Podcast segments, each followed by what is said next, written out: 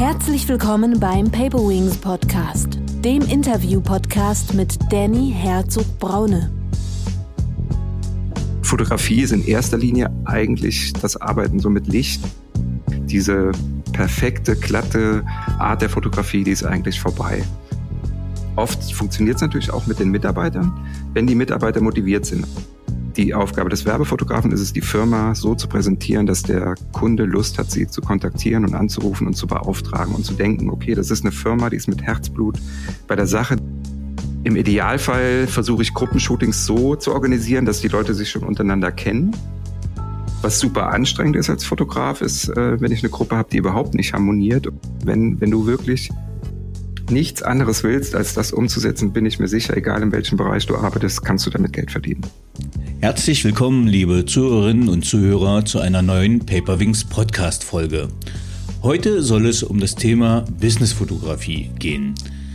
Ich freue mich sehr, einen ähm, bekannten Experten zum Thema Fotografie gewonnen zu haben. Und ich schätze ihn persönlich auch sehr, denn ich habe bereits in zwei Projekten mit Ralf Cornesse zusammengearbeitet.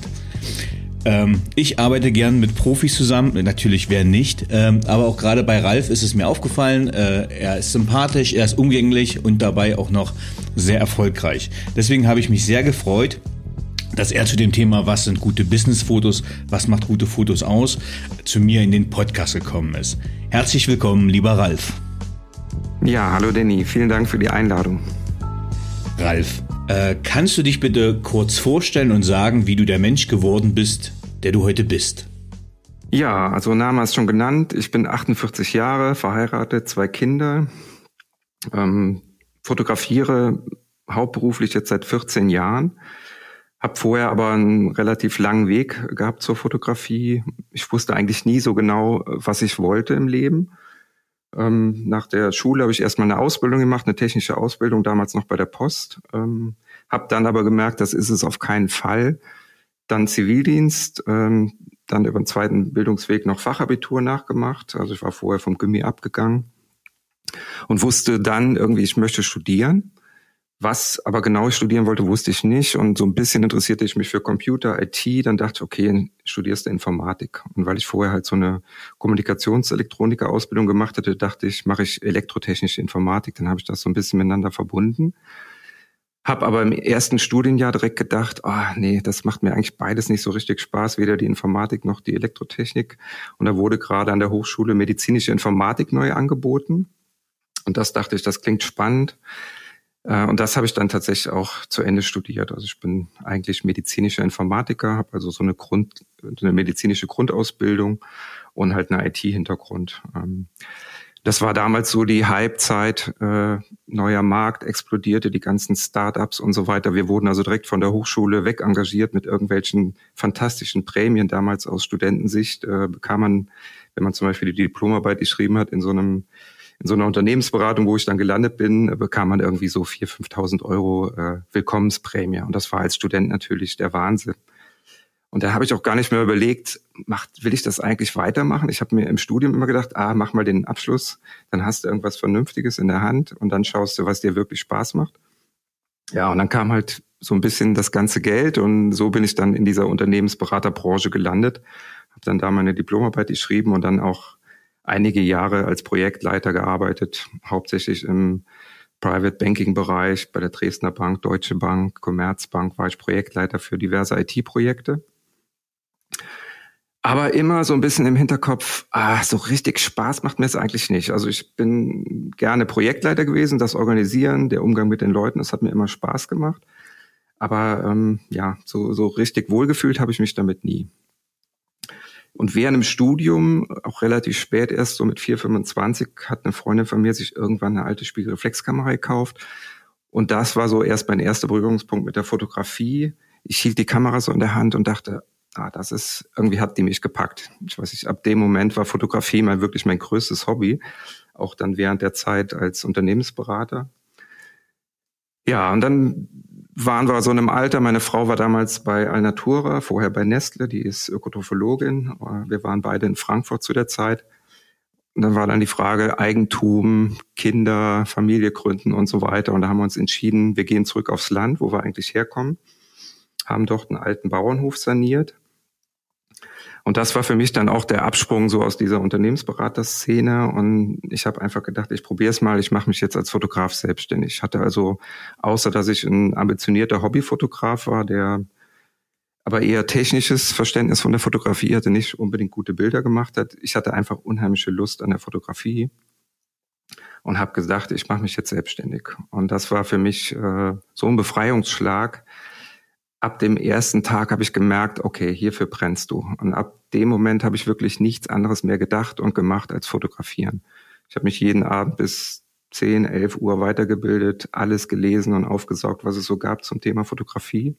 Damals gab es ja YouTube schon, aber noch nicht so massiv wie heute. Es gab noch nicht so diese Tutorials und so weiter. Also es war viel, viel schwerer, sich ähm, in dem Bereich irgendwie einzuarbeiten. Aber ich war unheimlich motiviert und ich brannte wirklich wie Feuer für die Fotografie. Und das ist eigentlich auch bis heute so geblieben, Gott sei Dank. Ähm, das ist auch für mich die Motivation. Warum, äh, ja, warum mache ich es? Ich, liebe es einfach. Ich, ich denke immer noch in Fotos, wenn ich irgendwas sehe, denke ich direkt, okay, das ist, könnte man so und so fotografieren.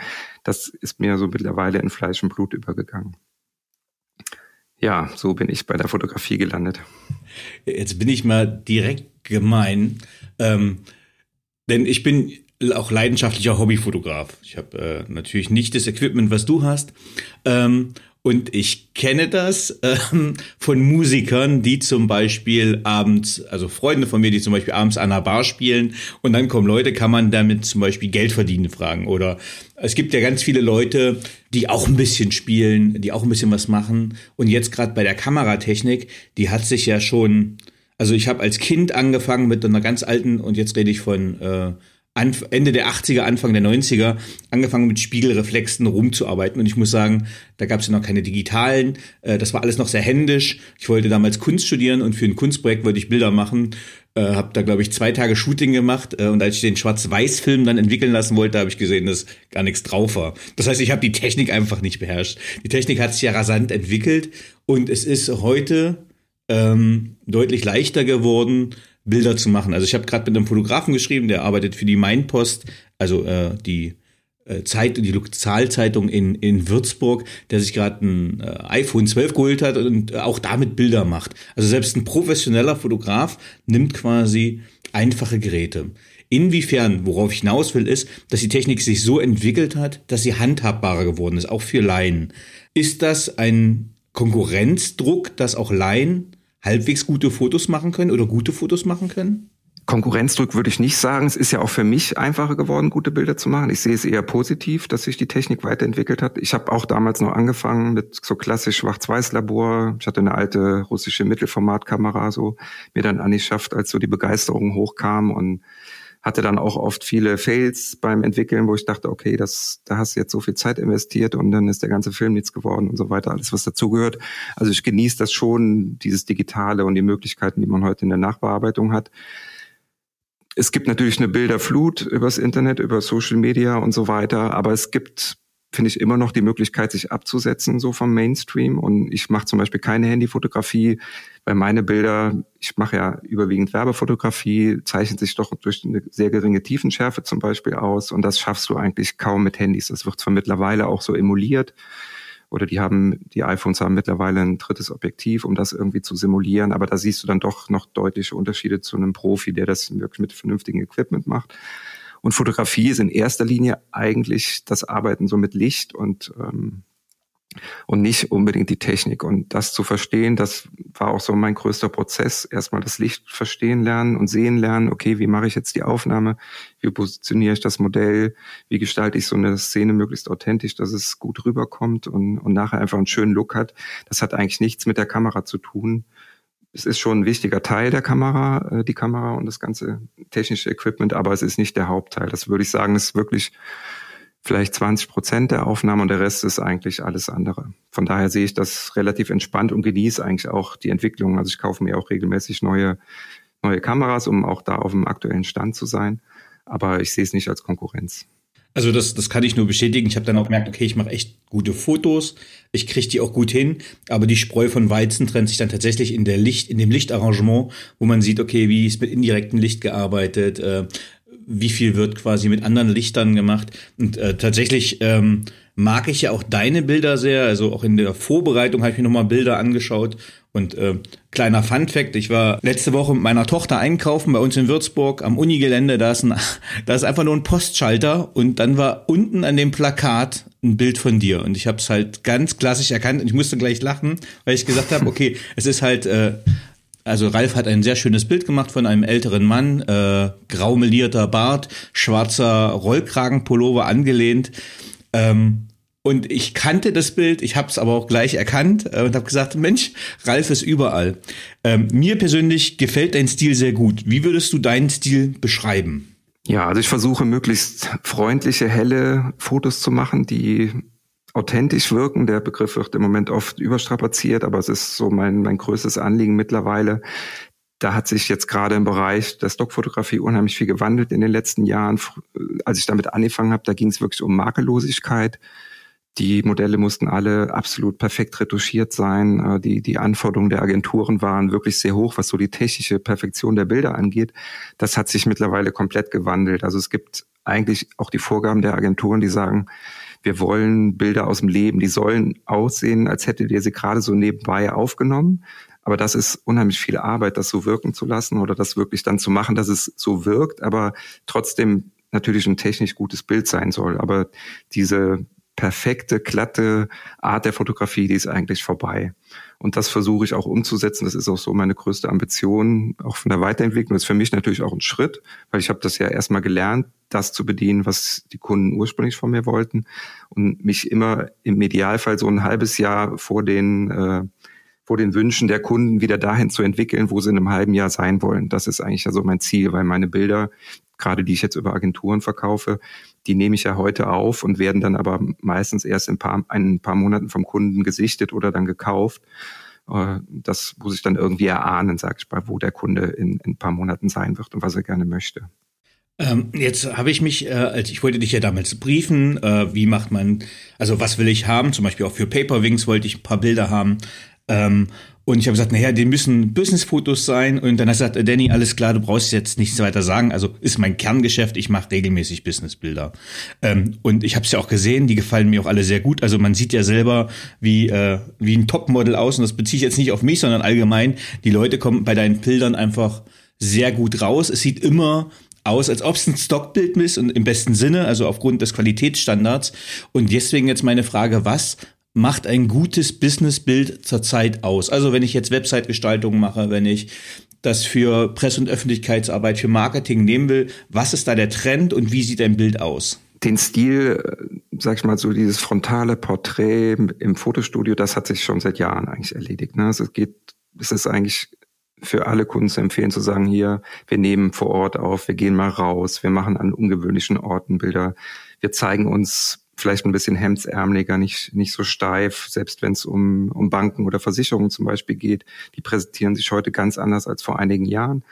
Und das, das ist einfach auch den sozialen Medien geschuldet, ist aber auch, finde ich, ein schöner Effekt, dass man einfach sich ein bisschen lockerer präsentiert und nicht mehr so steif, sage ich mal vorsichtig, wie es, wie es früher war.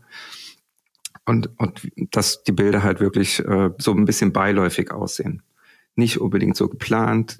Alle stellen sich in eine Reihe vor die Kamera, sondern dass man sagt, okay, hier haben sich gerade zum Beispiel jetzt die fünf Geschäftsführer zufällig getroffen auf dem Flur und die quatschen miteinander und jetzt machen wir sind dabei einfach ein paar Bilder entstanden. Und das ist einfach ein schöner Look.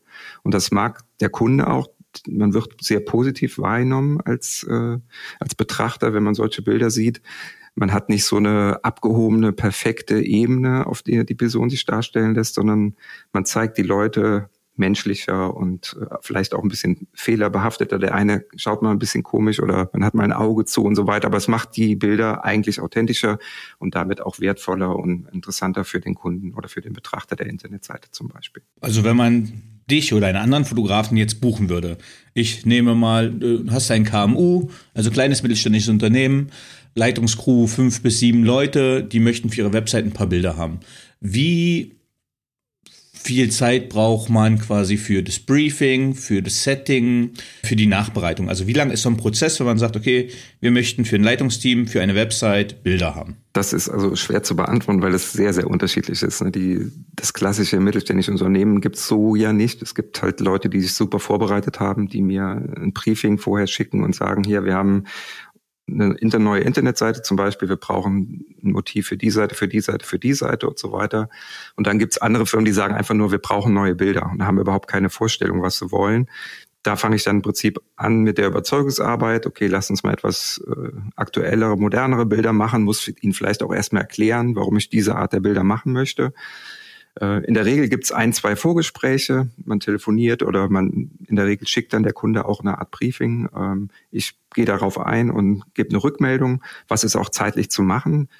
Ähm, das ist dem Kunden immer am schwersten zu vermitteln, dass man lieber etwas weniger fotografiert und dafür gute Bilder macht, anstatt jetzt eine Riesenmenge an Fotos und, und dafür alles innerhalb von einem Tag oder einem halben Tag sogar abfotografiert Klar, der Kunde möchte Geld sparen, aber er will auch gute Bilder und das ist das zu vermitteln, zu sagen, lieber ein paar Bilder weniger und dafür gute Bilder, äh, ist in meinen Augen immer das bessere Rezept und dann lieber sagen, okay, wenn es gut ankommt, dann macht man nochmal ein Shooting oder man lässt sich dann halt wirklich zum Beispiel zwei Tage Zeit und stresst auch nicht die Mitarbeiter zum Beispiel. Ne? Teilweise hat man ja Shootings mit 50, 100 Leuten und dann sollen da zum Beispiel alle Mitarbeiter fotografiert werden dass die Leute sind dann oft genervt, weil die keine Zeit haben eigentlich für ein Fotoshooting. Die Mitarbeiter haben keine Lust, fotografiert zu werden. Die Geschäftsführung hat es aber angeordnet.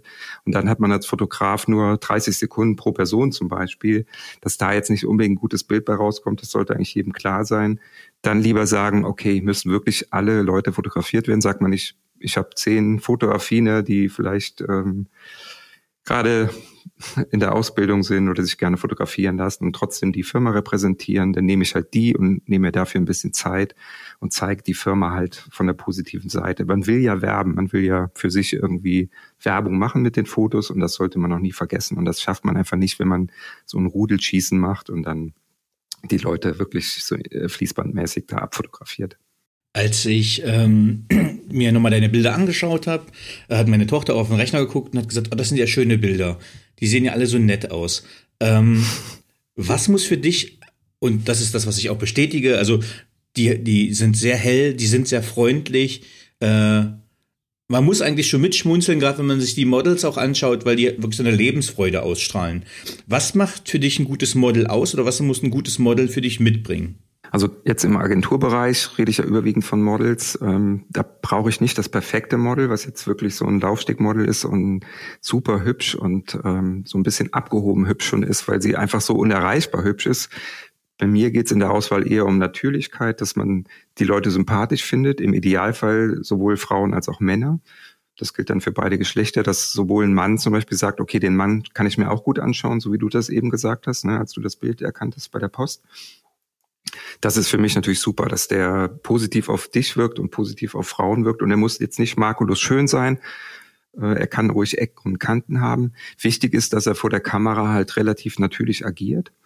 Ich arbeite aber zum Beispiel auch öfter mit Hobbymodellen, die ich einfach selber anspreche oder die sich bei mir bewerben äh, und nehme mir dann einfach die Zeit. Und meistens dauert es dann wirklich ein, zwei Shootings, dass die dann so den Prozess mal kennenlernen, ich lasse mir aber auch viel Zeit mit den Leuten und gehe immer sehr, sehr positiv mit den Leuten um und sage immer direkt eigentlich von der ersten Minute an, oh, du machst das toll, du siehst super aus und so weiter, obwohl das gar nicht stimmt oft. aber ich gebe dem Modell das Gefühl und dann merkt man so nach einer halben Stunde, nach einer Stunde, oh, jetzt fällt so der ganze Druck von ihnen ab und sie vergessen langsam, dass sie fotografiert werden. Wir sind im netten Gespräch. Ich nehme auch oft die Kamera runter und wir quatschen einfach mal zehn Minuten. Und dann merkt man, die Leute werden immer entspannter und gelöster und dann fangen fange ich an, eigentlich wirklich zu fotografieren und gute Bilder zu machen. Und das ist dann auch so die, das Sahnestück des Fotoshootings, sage ich mal, zwischen der ersten und der, ich fotografiere zum Beispiel jetzt Stock-Shootings in der Regel vier Stunden. Und die zwei Stunden in der Mitte, das sind dann eigentlich so die besten Bilder, die in der Regel entstehen. Zum Schluss bin ich ein bisschen müde, das Modell ist schon ein bisschen müde, das sieht man auch oft. Da sind auch ab und zu noch ein paar Schätzchen dabei, aber in der Regel ist dann halt äh, nach der ersten Stunde geht's eigentlich dann erst so richtig los. Jetzt mit Leuten, die nicht so viel Erfahrung haben, wenn ich Modelle habe, die das wirklich schon jahrelang machen, die funktionieren wirklich teilweise auf Abruf, auf Knopfdruck. Da kannst du sagen, okay, wir fangen an, zack, und das ist da. Und dann bin ich immer irritiert, denke, krass, wie, wie gut die diese Stimmung, die ich haben möchte, simulieren können, die Nuancen des Lächelns und so weiter. Also das, wenn du ein gutes Modell hast, die das wirklich äh, teilweise auch hauptberuflich machen, da klappt das natürlich dann auch ab der ersten Minute. Also das, das kann ich nur bestätigen. Ich kann mich dran erinnern, wir sind ja zusammengekommen. Unser erstes Projekt, unser erstes Shooting war äh, für meine damalige Firma, äh, wo ich gearbeitet habe. Äh, und da ging es um ein Shooting in einer psychotherapeutischen Praxis, wo wir quasi eine Psychotherapeutin äh, darstellen wollten. Die hatten wir schon immer quasi in der Firma als Model, als Stockfoto gekauft. Und wir haben gesagt, okay, ähm, also das Bild haben wir gekauft, die Bildrechte und dann wollten wir aber für Webseite, für Produktplatzierung etc. einfach äh, neue aktuelle Bilder, die wir auch vielseitig verwenden können. Ähm, dann haben wir quasi rausgekriegt, dass du der Fotograf warst. Ähm, du hast es möglich gemacht, dass wir zu einem gemeinsamen Termin kommen können. Und dann hat mir das ja schon, hat mich das schon beeindruckt. Ähm, also tatsächlich auch das Model, ähm, wie hieß sie nochmal? Ich die Beatrice. Beatrice, genau. Beatrice, ähm, die auf Knopfdruck äh, konnte man sich quasi in sie verlieben. Also du hast gesagt, okay, Shooting an und plötzlich hatte sie ein Lächeln, ein Leuchten in den Augen und eine Präsenz auf Knopfdruck. Das fand ich komplett beeindruckend und Kameralicht war wieder aus und Anspannung ist abgefallen, ist der falsche Ausdruck, sondern die die leicht, die professionell dargestellte Leichtigkeit ist so weg gewesen. Und du hast gesagt, jetzt geht's weiter und plötzlich zack, ja. äh, on-off äh, hat sie wieder komplett gestrahlt und. Und das hat mich auch beeindruckt. Äh, also von einem Model, wie es professionell agiert und arbeitet und auch, dass da eine professionelle Harmonie für mich sichtbar war, die ihr dargestellt habt. Also sie wusste, was du willst, sie wusste, was sie liefern muss und dadurch war natürlich auch eine, ja, eine Effizienz einfach sichtbar, fand ich. Und das, das hatte mich schon schwer mhm. beeindruckt. Mhm. und die Bilder sind dann auch so gewesen, genau was du gesagt hast, äh, äh, ja, auf den Punkt einfach. Ganz kurz nochmal zu der Frage eben, wie lange so eine Vorbereitung dauert für ein mittelständisches Unternehmen. Das versuche ich zum Beispiel auch einem Unternehmen zu erklären, dass man vielleicht doch neben den eigenen Mitarbeitern auch mal ein professionelles Modell nimmt und dadurch Zeit spart oder bessere Ergebnisse bekommt und dann aber auch sagt, okay, ich nehme jetzt mal das Geld in die Hand und engagiere ein professionelles Modell, was halt dann unter Umständen 800.000 Euro kostet am Tag, aber das nehme ich halt in die Hand, investiere ich auch und habe dafür dann auch wirklich äh, gute Ergebnisse oder bessere Ergebnisse, Oft funktioniert es natürlich auch mit den Mitarbeitern, wenn die Mitarbeiter motiviert sind. Das geht wirklich fast ausschließlich über die Motivation. Das hat wenig mit dem Aussehen zu tun. Wenn die Leute Spaß haben, äh, fotografiert zu werden, das war jetzt zum Beispiel bei deinem, ähm, bei dem Fotoshooting in Magdeburg, was wir hatten, auch so. Da merkst du einfach die Leute, die Spaß haben äh, vor der Kamera. Die Bilder sind auch super geworden und die kannst du dann auch äh, werblich nutzen als Firma. Ne? Wenn du Leute hast, die es nicht so mögen oder die eigentlich unter Zeitdruck stehen und sagen, ah, ich muss hier den Auftrag aber noch fertig machen. Und jetzt sitze ich hier und warte darauf, dass ich fotografiert werde, dass dann nicht unbedingt ein gutes Bild bei rauskommt, ist klar. Ja, äh, Nochmal, das war vielleicht für den Zuhörer oder Zuhörerinnen nicht ganz klar. Äh, 800 bis 1000 äh, Euro hast du gemeint und nicht 800.000. Ja. So. nee, nee. Weil da bin die Überzeugungskraft schon. Preiskategorie arbeite ich leider nicht. Das wäre dann. Wäre aber auch mal spannend, mit so einem Modell zu arbeiten. Äh, dann würde ich wahrscheinlich auch noch schwitzige Finger kriegen. Ja, dann ist halt wirklich auch Geld, ne? Ähm, was für ein Equipment nutzt du? Also ähm, nimmst du Nikon, nimmst du Canon, nimmst du Sony? Also ich habe äh, seit, ich bin schon ein bisschen bei allen Marken mal gewesen. Im Moment nutze ich Sony und Fuji. Also ich habe eine ähm, Sony Vollformatkamera aus dieser A-Serie, Alpha-Serie heißt die. Damit bin ich eigentlich ganz zufrieden. Das ist so mein Arbeitstier. Und dann habe ich eine Fuji Mittelformatkamera, die habe ich jetzt ganz neu. Das ist jetzt wirklich was für besondere Werbeshootings. Die hat jetzt über 100 Megapixel. Ähm, das ist halt ein sehr teures System. Das nutze ich dann wirklich auch nur für wirklich hochpreisige Werbeaufnahmen zum Beispiel das, wo es der Kunde auch zu schätzen weiß, dass man äh, solche Bilder produziert und ähm, auch zur Verfügung stellt, weil die Bildmengen dann unheimlich groß sind. Die einzelnen Dateien sind dann irgendwie 200 MB oder so, die da rauskommen und das brauchen viele Kunden halt auch einfach nicht. Aber manche schon und deswegen habe ich dann halt auch so ein Profisystem, nenne ich es mal, äh, für, für Werbefotos, wo es dann wirklich jetzt um Plakatwände geht, dass man sagt, man will halt nicht nur ein Postplakat machen, sondern man will vielleicht eine ganze Hauswand äh, verkleiden mit irgendeinem Flyer oder sowas, dann nimmt man so eine Kamera. Ähm, wie kann ich mir so ein Produktfoto vorstellen, gutes? Also ich habe, wenn ich jetzt mal, äh, nehme ich mal aus meiner unterfränkischen Region, eine Firma, die Zahnräder herstellt als Beispiel und die möchte im B2B-Kontext Fotos machen. Und ein Zahnrad ist ja ein relativ lebloses und äh, wenig inspirierendes äh, äh, Objekt. ähm, was muss man dann machen, damit man da ein ansprechendes, interessantes Foto hinkriegt? Das ist jetzt auch wieder Überzeugungsarbeit vom Fotografen. Ich würde der Zahnradfirma, die sind natürlich auch stolz auf ihr Produkt. Aber ähm, ich sag mal, um die technischen Parameter geht es bei der Fotografie nie. Es geht immer um Emotionen und Emotionen wächst du halt nie mit einem Zahnrad. Es geht immer um den Ingenieur, der das Zahnrad entwickelt hat. Es geht um den Mitarbeiter in der Produktion und das muss man zeigen. Und das Zahnrad ist, das kann beiläufig mitgezeigt werden, aber es geht eigentlich nur um die Menschen, die in der Firma arbeiten. Und um es geht ja in der Regel, zum Beispiel auf der Internetseite, nur um den Erstkontakt. Die Leute kommen auf deine Seite und brauchen einen positiven äh, Eindruck von deiner Firma. Und das schaffst du halt nicht mit Zahnradbildern, sondern du musst die Menschen zeigen. Du musst Hände zeigen, du musst Emotionen wecken. Die Leute müssen Lust haben, dich anzurufen. Und dann kann man auch technische Bilder machen und die austauschen, wenn die sagen, okay, äh, ist der Standardbereich, der für uns zum Beispiel sind die äh, stabil genug und wie ist die Festigkeit und so weiter. Aber das ist nicht die Aufgabe des Werbefotografen die Aufgabe des Werbefotografen ist es, die Firma so zu präsentieren, dass der Kunde Lust hat, sie zu kontaktieren und anzurufen und zu beauftragen und zu denken, okay, das ist eine Firma, die ist mit Herzblut bei der Sache, die liebt Zahnräder. Und wenn du das transportiert bekommst als Fotograf, das muss der Kunde aber auch verstehen, dass das viel, viel wichtiger ist als das Produkt. Das ist zum Beispiel auch wieder in diesen Vorgesprächen, äh, dass man den, dem Kunden das einfach erklärt. Es geht nie ums Produkt, es geht immer nur um die Menschen oder um die Emotionen, die geweckt werden. Äh, ja, sehr, sehr, sehr schönes Beispiel, finde ich auch. Ähm, Gerade wenn ich mir so Flyer immer anschaue, wo ich sage, okay, also die Regeln des äh, B2C, also Business to Customer, gelten halt genauso für den B2B-Bereich, also Business to Business, weil am Ende des Tages sind die Entscheider alles Menschen. Und das ist das, was du sagst. Sagen, der technische Ingenieur interessiert sich für die technischen Daten des Zahnrades dann, aber auf dem Flyer muss nicht ganz groß, bestens ausgeleuchtet das Zahnrad sein, sondern vielleicht auch, wie du sagst, eine positive menschliches Model, was dieses Zahnrad ja mit Stolz präsentiert oder mit Emotionen oder mit Leidenschaft darstellt. Ja, finde ich, ein, ja. finde find ich ein gutes Beispiel. Was machst du eigentlich lieber? Machst du lieber Indoor- oder Outdoor-Fotografie lieber? Da gibt's bei mir keine Präferenzen. Also ich mache beides gerne. Ich ich mag es aufwendig zu blitzen, also aufwendige Sets aufzubauen, aber wenn das Wetter mitspielt und draußen ist optimales Fotolicht, dann gehe ich genauso gerne raus. Im, im Agenturbereich bin ich ja sowieso frei, ähm, wenn ich, ich produziere ja immer auf eigene Kappe, sage ich mal, so Shootings vor. Da mache ich dann noch wirklich vom, vom Wetter abhängig. Ich reserviere mir meistens irgendeine Location alternativ, wenn das Wetter nicht mitspielt. Wenn ich zum Beispiel jetzt ein Frühlingsshooting, irgendein Lifestyle-Shooting in der Stadt plane, dann äh, schaue ich mir schon noch irgendwie eine Alternative an. Aber in der Regel ähm, lasse ich mich dann an dem Tag äh, ein bisschen leiten vom Wetter oder auch von, von meiner Stimmung, worauf ich Lust habe. Also es gibt nicht die Präferenz ähm, für das eine oder für das andere. Und das gleiche übertragen auf ein Gruppen- oder ein Einzelshooting, hast du da eine Präferenz?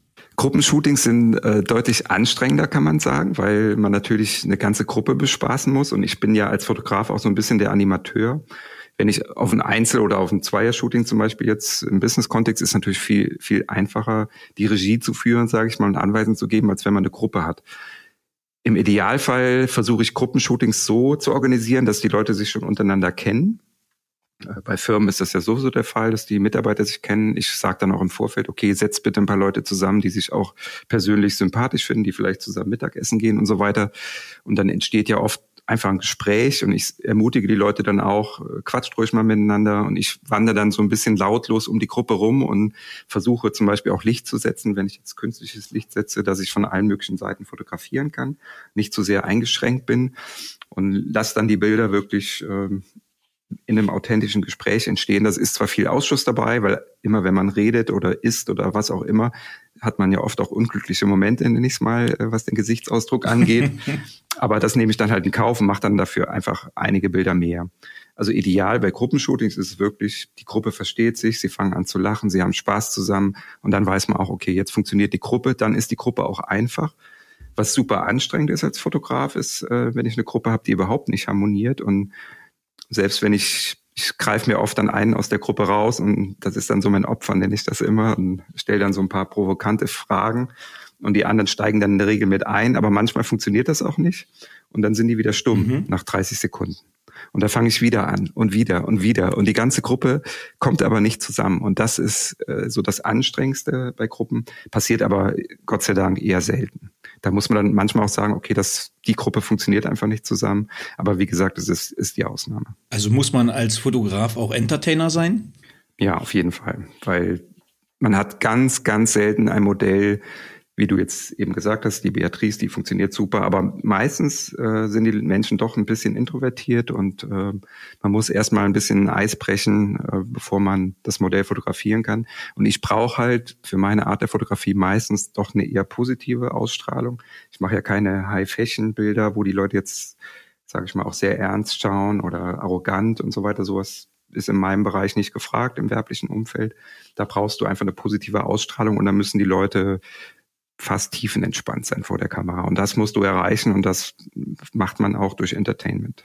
Du bist ja vor allem bekannt und erfolgreich geworden durch deine Stockfotografie. Ähm, auf den Aspekt würde ich gerne mal eingehen. Ähm, wie viel muss man zum Beispiel von einem Model vorrätig haben an Bildern? Äh, wie hat sich das Ganze entwickelt? Ähm, wie bist du zur Stockfotografie gekommen? Kannst du da ein bisschen was erzählen? Ja, also als ich mich selbstständig gemacht habe, habe ich äh, ganz am Anfang ja erwähnt, ähm, war das in der ländlichen Region. Ich hatte mich von Anfang an auf werbliche Kunden spezialisiert, äh, aber da gibt's einfach nicht so viele werbliche Kunden. Ne? Das ist wirklich plattes Land. Da gibt's einige kleine mittelständische Unternehmen, ganz wenig große. Und äh, ich hatte dort einige Kunden, aber man merkt schnell, okay, hier ist man irgendwie an der Grenze, äh, was, was die Kundenmenge angeht. Du musst dann halt nach Köln fahren oder Aachen, das waren da die nächsten großen Städte in der Gegend. Äh, ja, und ich bin eher durch Zufall über so ein Fotoforum, in dem ich damals war, gab es einige Leute, die schon Stockfotografie gemacht haben, die aber immer wieder gesagt haben, oh, der Markt ist eigentlich schon tot. Die Preise sind im Keller, man verdient eigentlich nichts mehr pro einzelne Lizenz. Ich fand es trotzdem spannend, äh, weil ich halt unabhängig vom Ort produzieren konnte und ich konnte das produzieren, was mir Spaß macht. Also es gibt ja keine Vorgaben, was ich fotografieren soll für die Agentur. Ähm, ich bin aber ein People-Fotograf und habe auch dann angefangen mit People-Bildern für die Agenturen und gemerkt, ähm, ja, das, das kann funktionieren. Am Anfang verdient man halt nur einen Euro oder zwei Euro im Monat. Da braucht man also viel äh, Sitzfleisch und Energie. Ja. Ganz kurz, wie die ein, zwei Euro ist das pro Bild, pro einzelnem Abruf? Also wie, wie ist der Monetarisierungsschlüssel dahinter? Nee, das, das war jetzt tatsächlich auf einen Monat gerechnet. Also am Anfang verdient man nichts, kann man sagen. Da muss unheimlich viel Vorleistung machen, muss unheimlich viele Shootings machen, ganz viele Bilder hochladen. Und dann fängt das langsam an zu wachsen. Das ist, wie gesagt, jetzt, ich bin jetzt zwölf Jahre schon äh, bei Bildagenturen. Das hat sich aber auch grundlegend geändert. Also früher hat man noch deutlich mehr pro Lizenz bekommen. Heute bekomme ich teilweise pro Lizenz nur noch 15 Cent. Ähm, also wenn du so eine große Kampagne zum Beispiel siehst, im Moment wirbt Aldi mit einem Bild von mir in ganz Deutschland, Riesenplakatwände.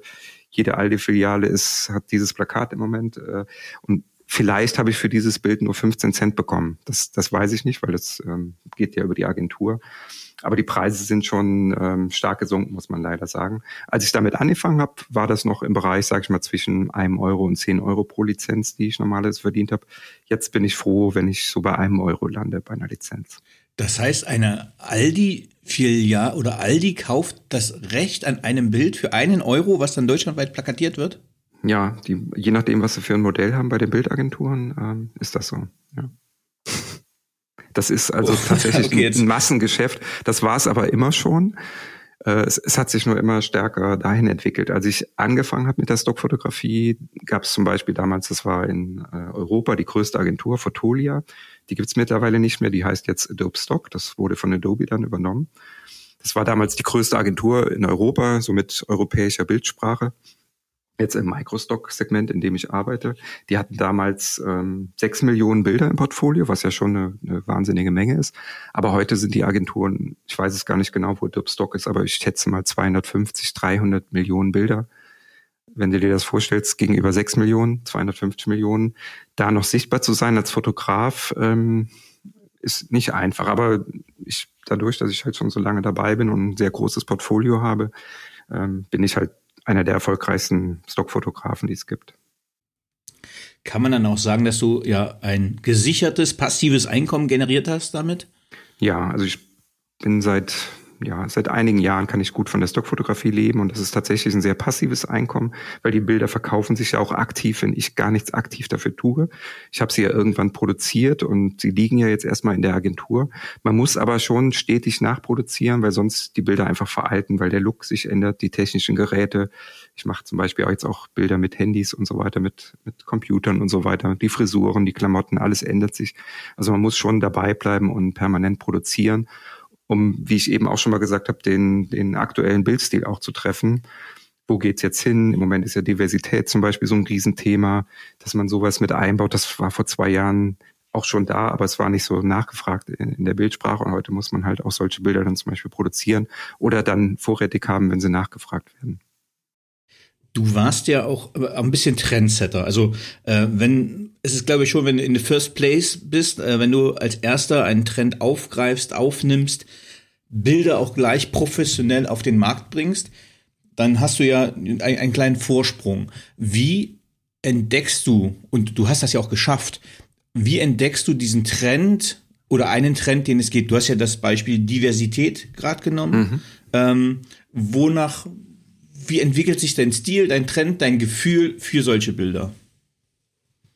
Es gibt mittlerweile, ähm, das gibt es aber noch nicht so lange, auch Vorgaben schon von den Agenturen. Das, man wird im Prinzip geprieft von den Agenturen. Die haben also eigene Scouts, die die Farben analysieren. Gerade Adobe macht da sehr viel zum Beispiel. Da gibt es dann ein vierteljährliches Briefing. Was ist nachgefragt? Was fragen die Kunden an? Ähm, aber heute ist eigentlich so Instagram meine Hauptinspirationsquelle oder YouTube. Ähm, was passiert da? Wie ändert sich die Fotografie? Wenn man ähm, sich viele Fotografen anschaut, äh, dann, dann merkt man einfach, in, in welche Richtung sich die Fotografie gerade verändert. Und die Stockfotografie hinkt da so ein kleines bisschen hinterher. Also Instagram würde ich sagen, jetzt natürlich nicht in den breiten Portfolios, aber bei speziellen guten Leuten da siehst du schon, wo die, wo die Reise hingeht. Äh, zum Beispiel jetzt im Moment, man macht immer mehr weitwinklige Fotografie, Fotografie mehr von unten, dieses ganze Authentische, was ich eben schon gesagt habe. Also es sind so Sachen, das sieht man schon länger in den sozialen Medien und kommt jetzt auch in den Agenturen an. Jetzt habe ich äh, zum, zum, zum Hauptthema, zum, zum, um das zum Abschluss zu bringen, eine relativ langweilige, aber ähm, trotzdem wichtige Frage. Also ich habe ja in unterschiedlichen Marketingbereichen gearbeitet, ähm, habe ja selber eine Agentur mal gehabt, habe mit Bildern viel gearbeitet, habe in unterschiedlichen Presse- und Öffentlichkeitsbereichen gearbeitet und es gibt immer ein ganz klassisches Problem, was ich bis jetzt in jedem, äh, in jeder Firma, in jedem Bereich, in dem es um Foto ging, äh, erlebt habe, nämlich die Organisation von Bildern. Also äh, man macht auf der Weihnachtsfeier, macht auf der Sommerfeier Bilder. Äh, ein halbes Jahr, dreiviertel Jahr später kommt der Chef, sagt, komm, wir brauchen eine Broschüre, machen mal ein bisschen was mit Employer Branding, paar schöne Bilder habt ihr gemacht. Ja, wie findet man die jetzt? Also die Frage, wie organisierst du und strukturierst du deine Bilder, dass du die wiederfindest, gezielt? Das, das lasse ich tatsächlich machen, ähm, weil ich überwiegend oder eigentlich mittlerweile ausschließlich auf Englisch arbeite, wenn es jetzt nicht um Kundenprojekte geht. Ne, Kunden organisieren sich ihre Bilder selber, die, die sichere ich einfach mit Shooting, Namen, Datum und Firma und so weiter. Das ist für mich ja kein Aufwand, äh, weil es öfter vorkommt, dass der Kunde nach zwei, drei Jahren anruft, oh, wir finden unsere Bilder nicht mehr, hast du die vielleicht noch? Dann sind sie immer dankbar, wenn ich sie dann noch hab. Ähm, die die äh, Agenturbilder müssen ja sowieso verschlagwortet werden, weil der Kunde ja auch nach bestimmten Stichworten sucht. Und das lasse ich halt äh, tatsächlich von einer englischen Firma machen. Da gibt es also Spezialisten, die, die capturen die Bilder, die machen also eine Überschrift und einen beschreibenden Text und dann bis zu 50 Keywords pro Bild werden dann vergeben, die das Bild erstmal inhaltlich beschreiben, Frau, Büro, Lächeln, blonde Haare, grüner Hintergrund und so weiter. Und dann auch die, noch die Emotionen oder haben sie einen Gegenstand in der Hand, Laptop, Notebook, Computer, Business-Szene und so weiter. Und dann geht's dann noch um die Emotionen, wie schaut sie, äh, lachend, äh, traurig, nachdenkend, Ideen findend und so weiter, die ganzen Schlagworte, die man so braucht. Das ist also eine riesen Schlagwortwolke. Und das lasse ich halt machen, weil das ähm, die Qualität sehr wichtig ist für, für den Kunden, damit die Bilder gefunden werden. Das ist mittlerweile mindestens genauso wichtig, wenn nicht sogar wichtiger als das Bild selber, in dieser Masse von Bildern, was ich dir eben gesagt habe, da nicht unterzugehen, dass der Kunde auch wirklich dein Bild findet unter den Begriffen, die er eingibt. Also es soll kein, kein Keyword-Spam werden, das ist den Agenturen auch wichtig, dass da nicht irgendwie zu viel drin steht, aber die essentiellen Begriffe Ähm, deswegen lasse ich das auch von Muttersprachlern machen. Ähm, das, das, äh, ja, lasse ich halt einfach machen und das ist super. Ne? Ich kann also später auch in den Agenturen zum Beispiel in mein Portfolio gehen und sage, zeig mir mal alle Frauen an mit Laptop, die lächeln, die eine äh, weiße Bluse anhaben und dann sehe ich alle Bilder, die diesem Kontext entsprechen. Ähm, ich habe gestern mit einem Berater von Accenture telefoniert und der hat mir erzählt, dass äh, ja, wenn er Präsentationen macht, also er macht die inhaltliche Aufbereitung und dann werden die abends äh, weggeschickt äh, auf die Philippinen und die designen dann die Folien in hübsch und am nächsten Morgen hat mhm. er die Bilder in hübsch. Jetzt weiß ich, dass es in Indien ganz viele Photoshop-Experten gibt, die natürlich zu anderen Lohnkosten arbeiten. Inwiefern gibst du auch die Bearbeitung von, die Nachbearbeitung deiner Bilder in fremde Hände? Ich mache das tatsächlich auch, ähm, schon seit über zehn Jahren. Ähm, ich hatte früher Mitarbeiter für die Bearbeitung und, ähm, und das, das gerade das Stockgeschäft ist, ist ein bisschen Fließbandarbeit und das äh, fällt vielen Leuten schwer. Ähm, ich, wenn ich zum Beispiel 100 Bilder aus einem, aus einem Business-Shooting äh, mitbringe, dann müssen alle Logos entfernt werden, zum Beispiel, wenn ich sie jetzt über Stock anbiete. Ne? Wenn da ein MacBook drauf war, müssen sogar die Tasten von der Tastatur teilweise bereinigt werden wenn du ein Markenhemd anhast, muss von jedem kleinen Knopf äh, das Logo von dem Knopf weg und so weiter, von deiner Brille. Krass. Mhm. Alles muss entfernt werden und das ist, ist halt Fließbandarbeit, das muss man sagen. Und das muss aber sehr akkurat und gründlich gemacht werden. Und das ähm, lasse ich halt auch in Indien mittlerweile machen, weil das einfach äh, so viele Leute dann machen und die teilen sich die Arbeit dann auf und dann sage ich immer, sind die ein bisschen engagierter, was die Qualität nachher angeht. Preislich steckt mittlerweile gar nicht mehr so viel da drin. Äh, also man könnte es auch in Deutschland dafür machen lassen, aber ich habe wirklich positive Erfahrungen. Was ich selber mache, ist der Bildlook. Also es gibt ja diese Lightroom oder Capture One äh, Programme, womit man halt, sag ich mal, den Look erstmal erzeugt. Das mache ich selber, die Vorauswahl der Bilder äh, ausrichten. Also diese grundlegende Stimmung meiner Bilder. Dann gehen die Bilder nach Indien. Ähm, dort werden halt, wie gesagt, dann die ganzen äh, Vorgaben der Agentur erfüllt, kommen dann wieder zu mir zurück und da mache ich nochmal den finalen Touch. Ich schaue mir dann jedes Bild nochmal an in der 100%-Ansicht, haben sie auch nichts übersehen. Ist das Bild jetzt Agentur geeignet? Ähm, beim Kunden ähm, ist das anders. Also wenn ich Auftragsshootings habe, das hängt jetzt davon ab, hat der Kunde selber eine Agentur. Manche Kunden, größere Kunden, die haben selber Agenturen, die sagen, gib mir bitte das Rohmaterial oder gib mir die TIFF-Dateien. Die finale Bearbeitung machen wir selber wenn sie eine eigene Marketingabteilung haben, ist es auch manchmal so.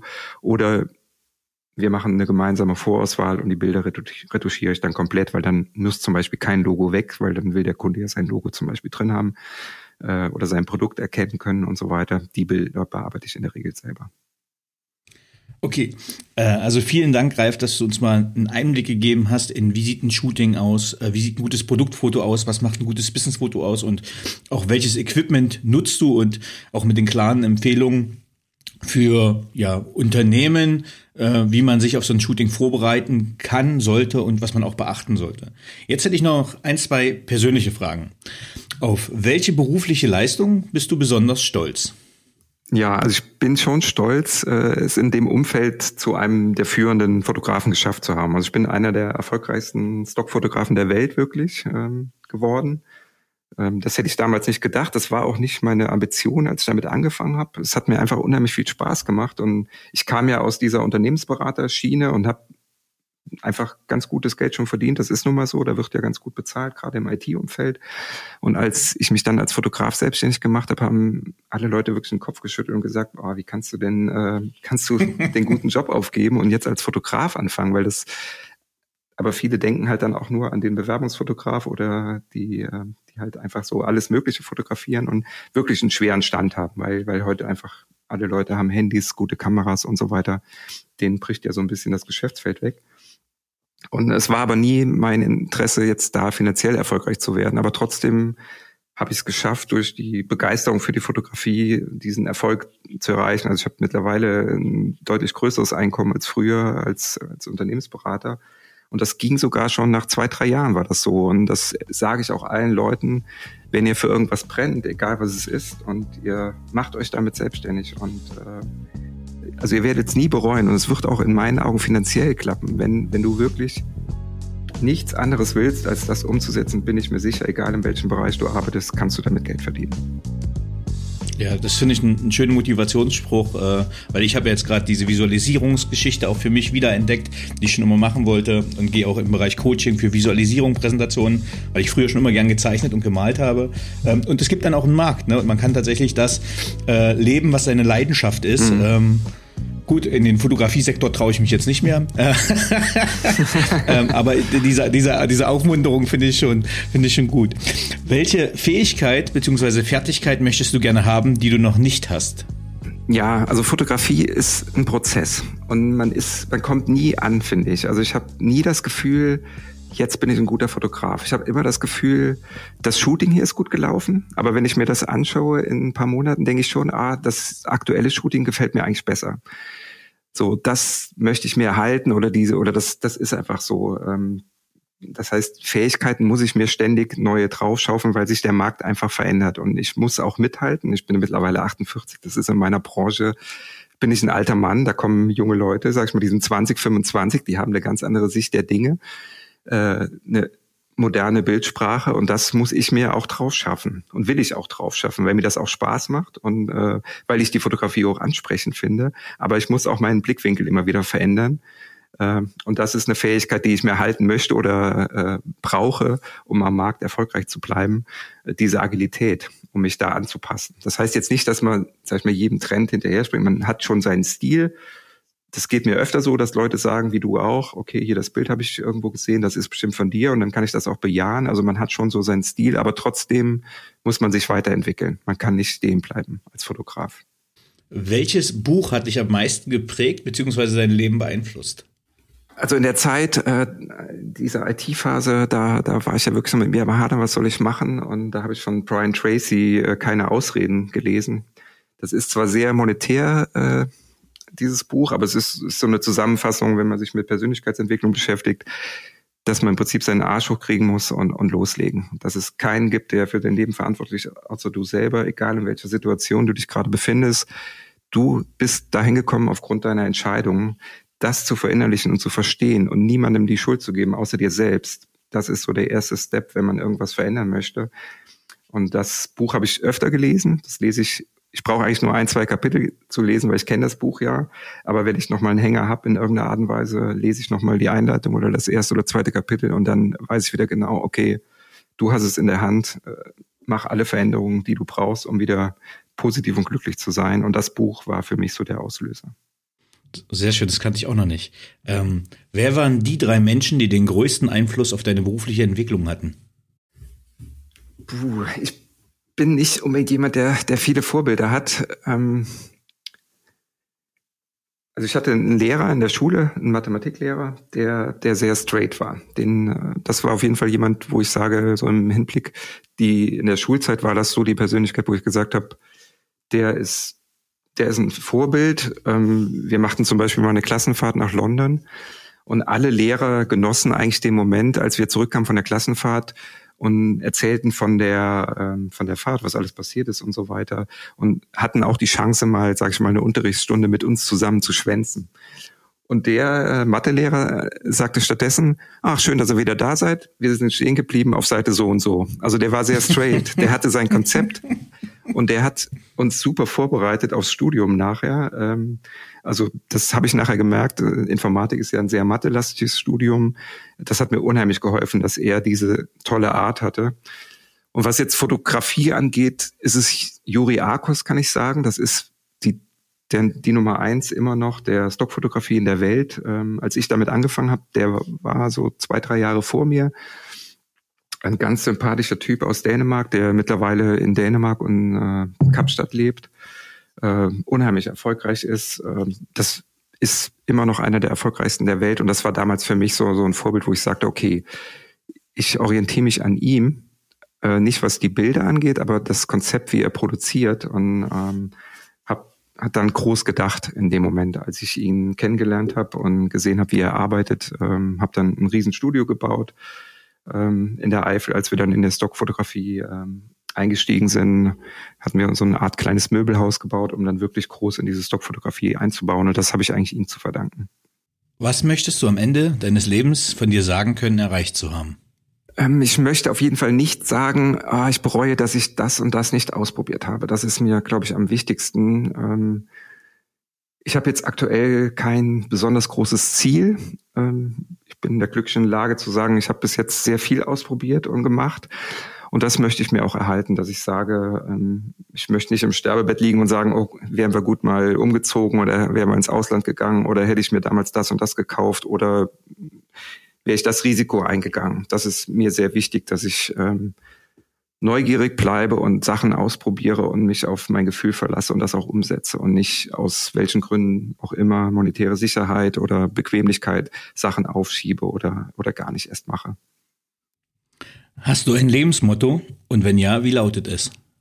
Wirkliches Motto habe ich nicht. Ich bin ein sehr umtriebiger Mensch, der vielleicht sogar ein bisschen rastlos ist. Ich bin unheimlich neugierig auf Menschen und auf Orte. Ich, ich liebe es ähm, zu reisen oder auch tatsächlich umzuziehen. Wenn ich irgendwo länger als ein, zwei Jahre lebe, lebe dann merke ich, okay, es fängt an bei mir zu kribbeln es ist immer super spannend, neu in eine Stadt zu kommen und die Stadt zu entdecken, neue Leute kennenzulernen, die Lokalitäten, gerade als Fotograf, weil man direkt wieder ganz andere äh, Möglichkeiten sieht.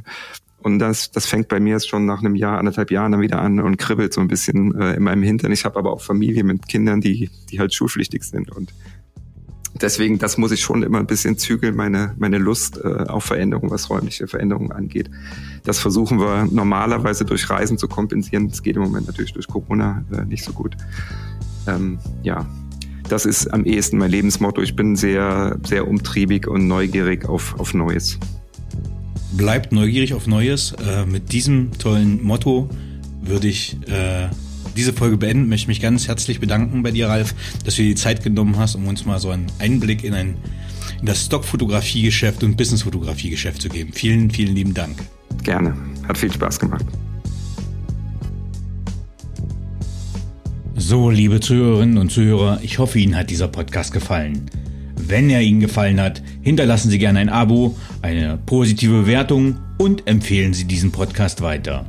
Bleiben Sie gesund mit besten Grüßen, Ihr Danny Herzog Braune.